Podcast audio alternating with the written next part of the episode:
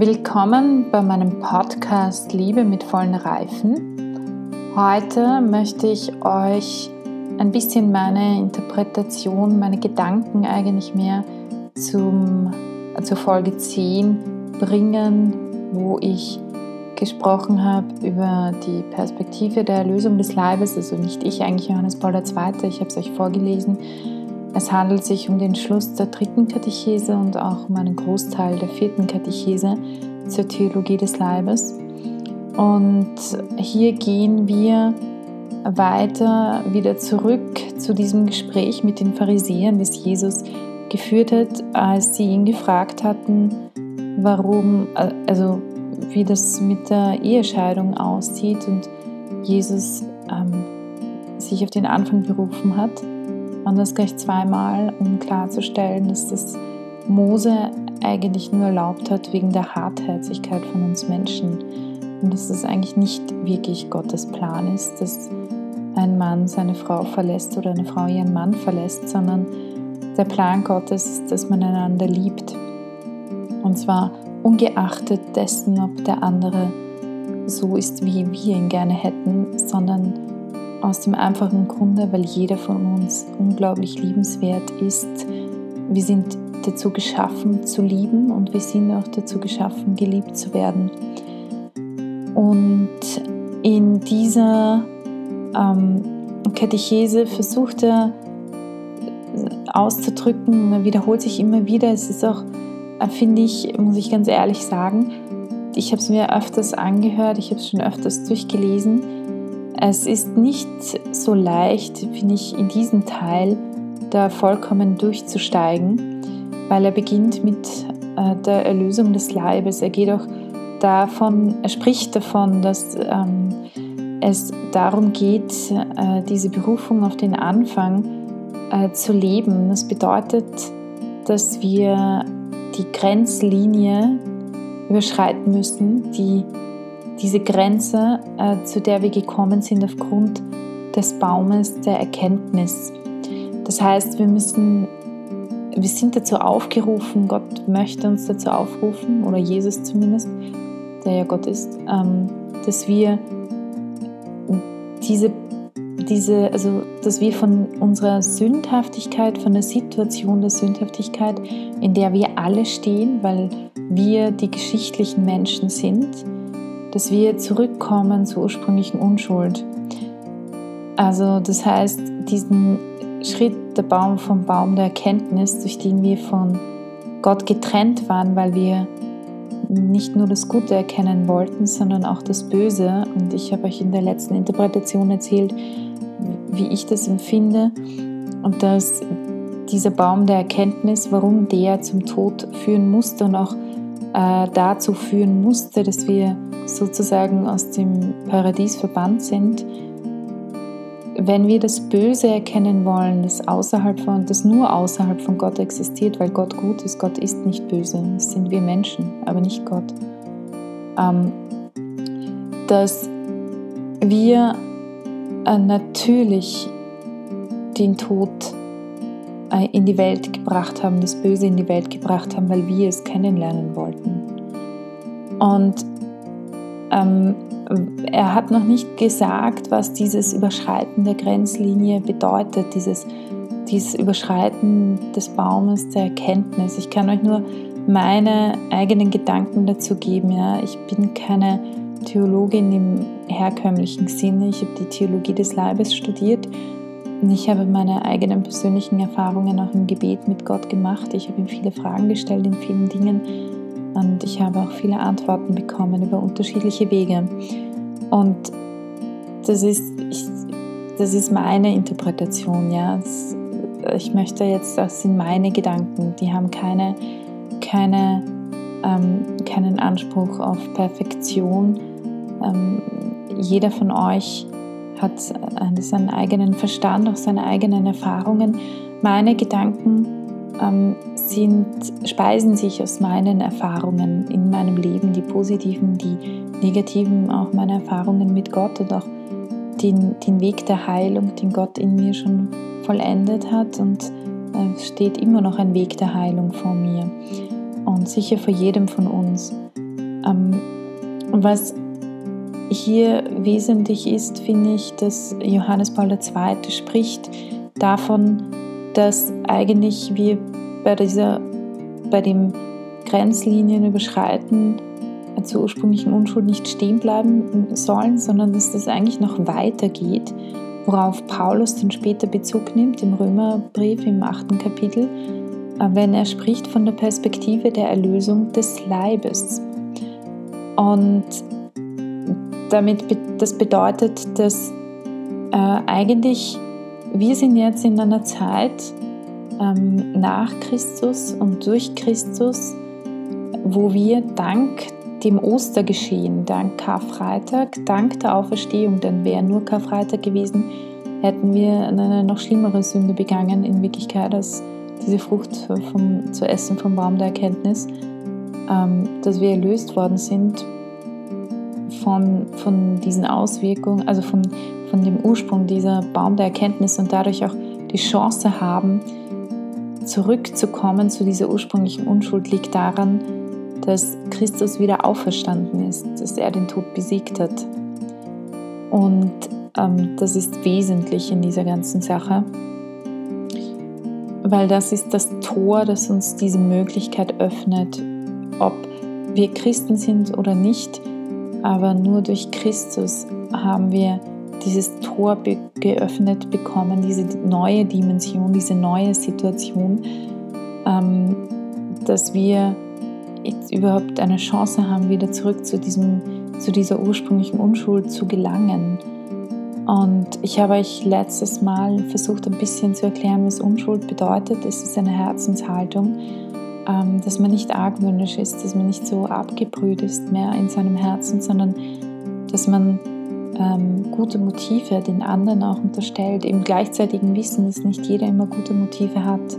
Das bedeutet nicht Blauäugigkeit, aber es bedeutet zu wissen, dass nicht jeder immer nur schlechte Motive hat. Wir sind alles zerbrochene Menschen, die, die aus ihrer Zerbrochenheit agieren. Und das zurückzukehren zur ursprünglichen Unschuld bedeutet auch, nicht aus dieser Zerbrochenheit mehr zu reagieren, sondern aus der Erlösung her zu reagieren, zu wissen, okay, da gibt es meine Zerbrochenheit, die ist ein Teil von mir, aber das bin nicht nur ich, das ist nicht alles, was mich ausmacht.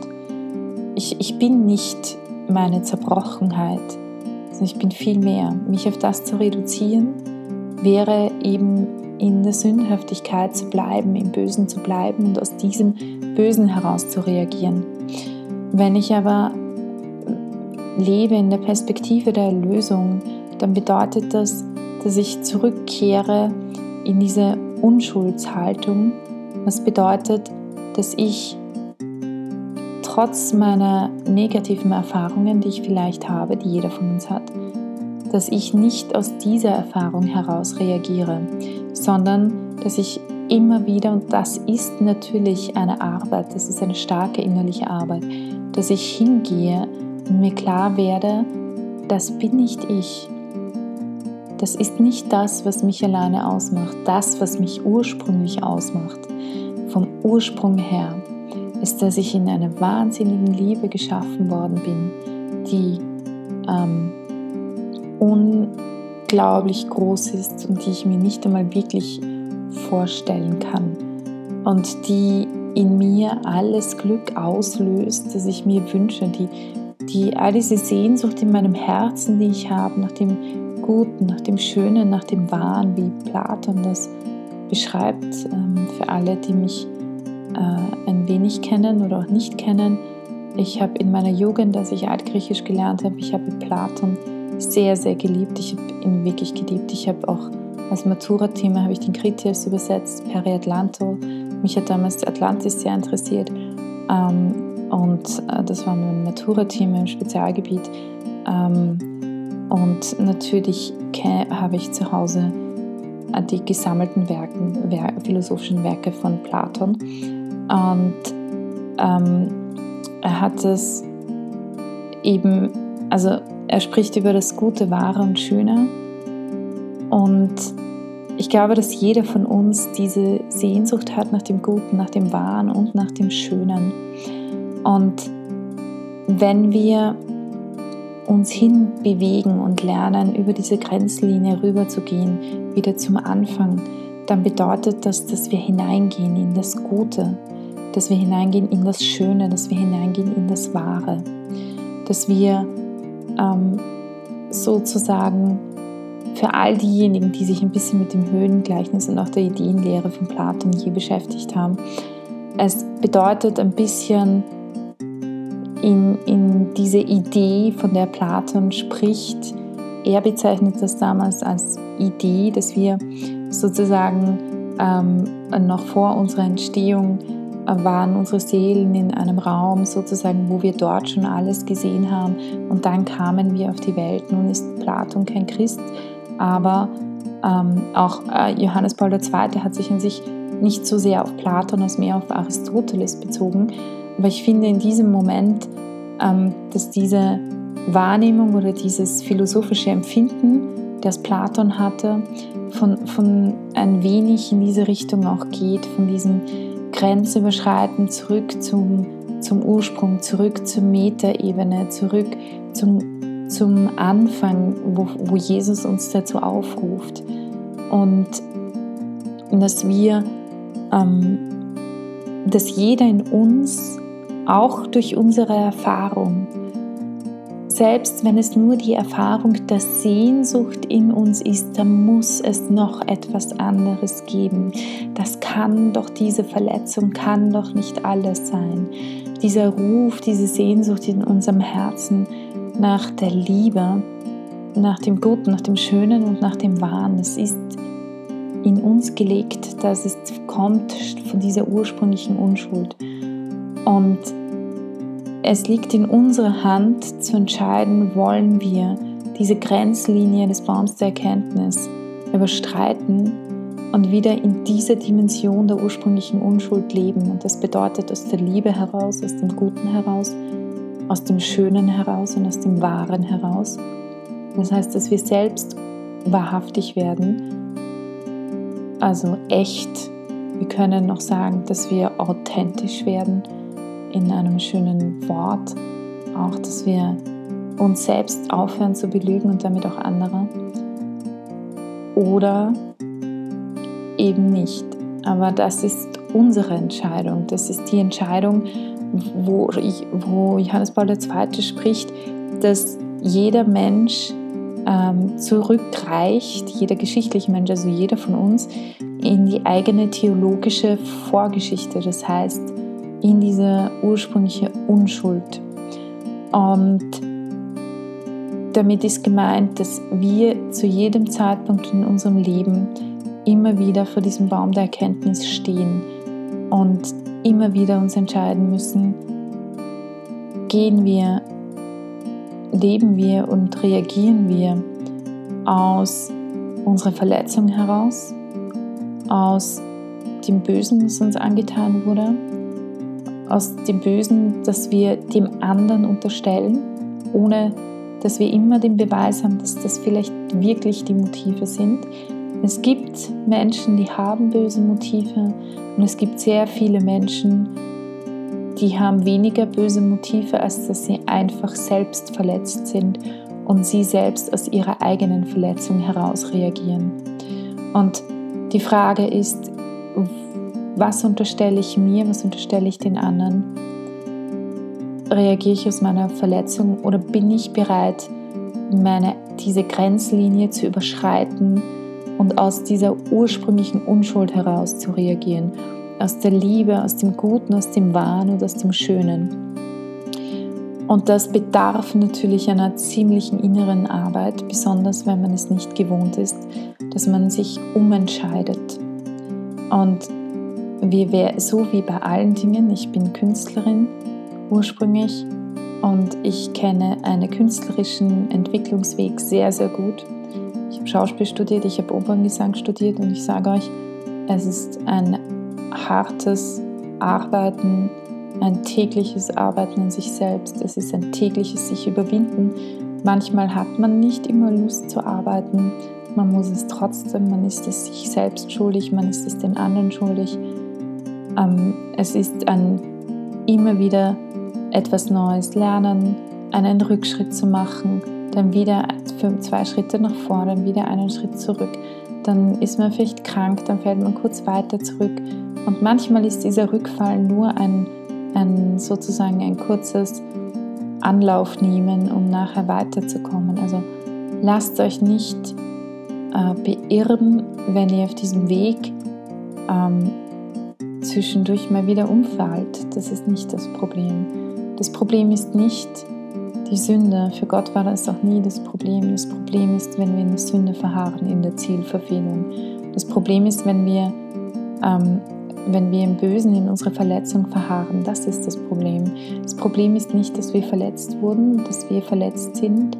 Auch nicht, dass wir darunter leiden. Das Problem ist, wenn wir in dieser Dimension stecken bleiben, stehen bleiben und uns darin bequem machen, sozusagen wie wenn wir um den, unterm Kreuz stehen bleiben, anstatt weiterzugehen zum, zur Auferstehung. Das heißt, zu sagen, okay, diese Verletzungen sind da und Herr, sie tun weh, aber ich lasse mich davon nicht unterkriegen. Ich stehe auf und ich gehe weiter und ich gehe diesen Weg mit dir. Du nimmst mich an die Hand und wir gehen gemeinsam den Weg des Guten, des Wahren und des Schönen und den Weg der Liebe. Und ich möchte aus diesem Weg heraus leben, nicht aus der Verletzung. Die Verletzung bestimmt uns nämlich nicht. Und auch Gott bestimmt uns nicht nach unserer Verletzung. Er bestimmt uns nach dem, was er, wie er uns geschaffen hat. Und das war ohne Sünde. Ähm, so sieht er uns und so, so möchte er uns haben. Und dorthin will er uns führen, dass wir sozusagen die werden, die wir wirklich sind.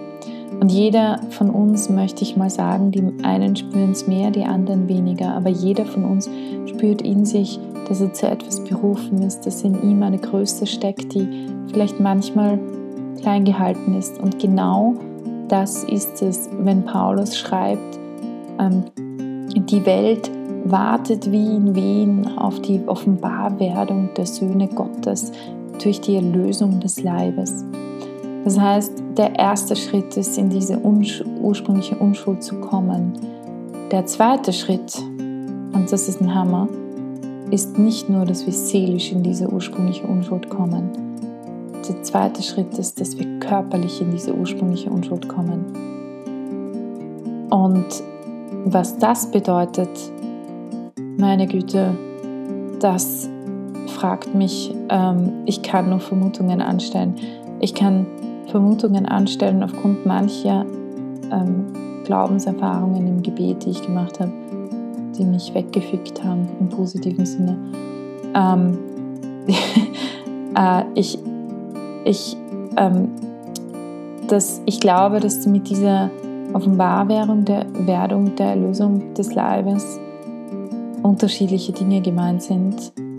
Es gibt ja, glaube ich, mehrere Ebenen eine ganz konkrete Ebene, da bin ich mir wirklich sicher, dass es, dass es diese gibt, ist am Ende der Zeiten, äh, wenn, äh, wenn so wie wir Christen glauben, wie eigentlich auch die Juden glauben und wie äh, irgendwie auch ein bisschen die Muslime glauben, wir glauben alle daran, dass es eine Wiederkunft gibt vom Messias. Wir Christen glauben, dass es Christus ist Juden, ich glaube auch daran, ganz ehrlich, dass, dass der Messias, auf den die Juden warten, auch die Art, wie sie darauf warten, dass das die zweite Wiederkunft Christi ist. Aber das ist meine persönliche Interpretation. Ähm, auf jeden Fall Tatsache ist, wir warten alle darauf auf die Erlösung des Leibes und das bedeutet, dass unser Leib, ähm, es geht zuerst über die Seele, dass die Seele lernt, in dieser Dimension der Liebe zu leben, der ursprünglichen Unschuld. Und dann geht es darum, dass von dieser seelischen, äh, von dem Leben in dieser seelischen ursprünglichen Unschuld, dass sich das auf den Leib überträgt. Dass wir so lernen, in, da in diese Dimension, in diese Grenzüberschreitung rüberzukommen, dass wir gleichsam, dass auch unser Leib beginnt, ähm, in diese Unschuld mit hineingenommen zu werden. Denn es geht, äh, darum sagt ähm, Johannes Paul II. auch, dass das die Theologie des Leibes ist. Es gibt andere deutschsprachige, die meinen, sie wären eher dafür, Theologie des Körpers zu sagen. Das ist ein Streitpunkt. Ich halte mich jetzt aus diesem Streitpunkt raus. Das ist eine philosophische Frage, wie man es übersetzt, weil ähm, eben im Polnischen gibt es nicht diesen Unterschied zwischen Körper und Leib. Dazu wird sicher auch nochmal eine Folge geben, weil ich sicher ähm, einige interviewen werde, die dann finden, das muss man Körper oder Leib übersetzen. Das ist ein, spezifischer, äh, eine, ein spezifisches sprachliches Problem für den deutschen Sprachraum. Den gibt es in anderen Sprachen nicht, diese Diskussion, was dort diese Unterschiede nicht gibt. Ähm, aber worum es geht, ist das auch im Endeffekt, ich weiß nicht, ob ihr das je erlebt habt und ich glaube, dass das in diese Richtung geht, was damit gemeint ist. Ich kann mich erinnern, als ich 18 war, ich habe eine Cousine, die hatte damals ihr erstes Kind geboren. Und ich kam in das Zimmer hinein, mein kleiner Großneffe war gerade mal, glaube ich, drei Tage alt. Und meine Cousine ähm, ist jetzt, würde ich mal sagen, ist schön, aber sie ist sicher nicht die schönste Frau auf Erden. Aber in dem Moment ja, hat die, meine Cousine so gestrahlt, äh, dass ich echt gesagt habe, wow, also jede Schönheitskönigin auf dieser Welt erblasst neben dieser Frau. Weil diese Ausstrahlung von ihr durch das, die war einfach so glücklich, Mutter zu sein und die Geburt verlief so äh, ohne Probleme, ähm, dass sie schon von der nächsten Schwangerschaft gesprochen hat. Ähm, und äh, das war irgendwie ganz witzig. Also das war für sie irgendwie, die Schwangerschaft war super, die Geburt war super, wann kommt endlich das nächste Kind so auf die Art und Weise. Gerade mal das erste draußen. Und ähm, also das war echt ein Wahnsinn und sie war so, so wunderschön in diesem Moment, wo ich mir gedacht habe, bist du Wahnsinn, da, da kann man nur niederknien. Und das ist nicht der einzige Mensch, den ich kenne, der von innen, innen so, so, so riesig strahlt. Und genauso wie wenn jemand wahnsinnig glücklich verliebt ist. Schaut euch das an oder schaut euch Paare an in ihrem Hochzeitstag. Ähm, die meisten strahlen an ihrem Hochzeitstag, besonders wenn die Liebe wirklich tief ist. Und ich habe einige Freunde, die wunderschöne, ähm, also die so wunderschön ausgesehen haben an ihrem Hochzeitstag.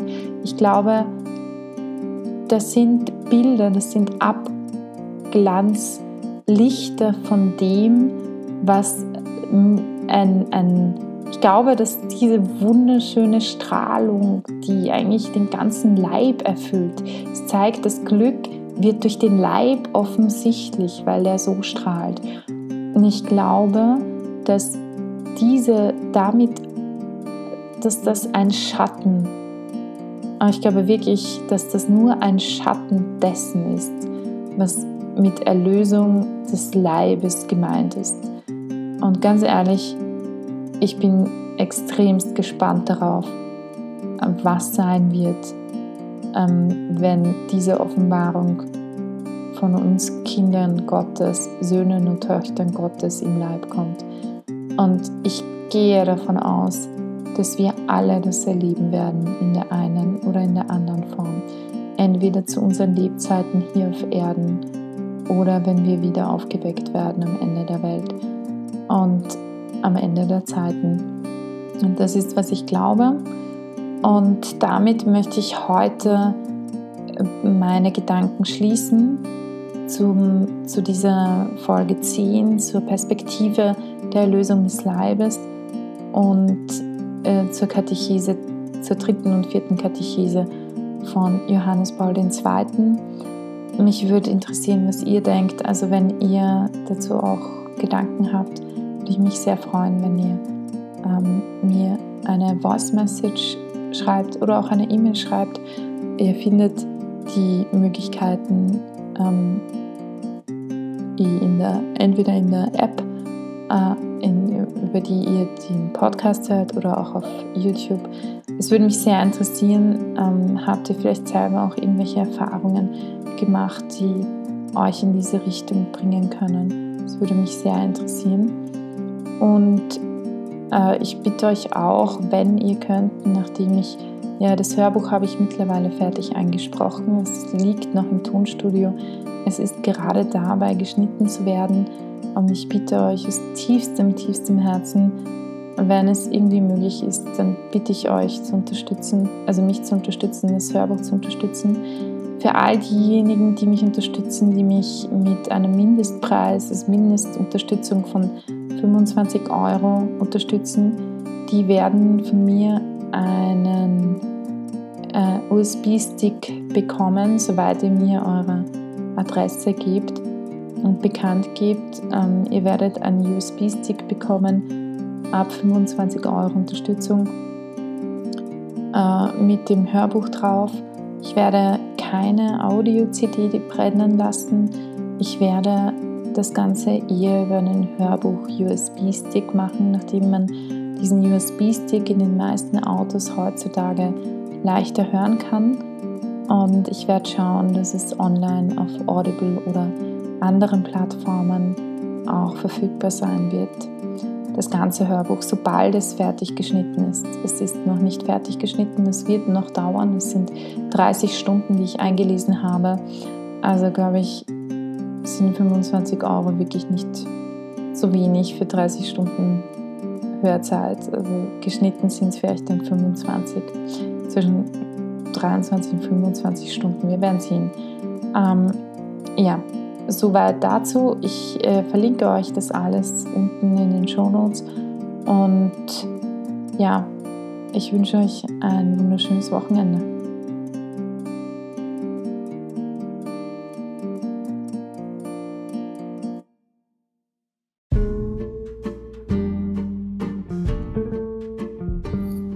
Damit wünsche ich euch heute noch einen wunderschönen Tag. Genießt ihn so sehr ihr ihn genießen könnt. Und wir hören uns in der nächsten Folge, wo ich euch ein bisschen etwas erzählen möchte zu dem, wie ich das Ganze verstehe, ein bisschen auch erkläre, was ich herausgefunden habe, was wichtig ist. Also bis zum nächsten Mal, eure Barbara.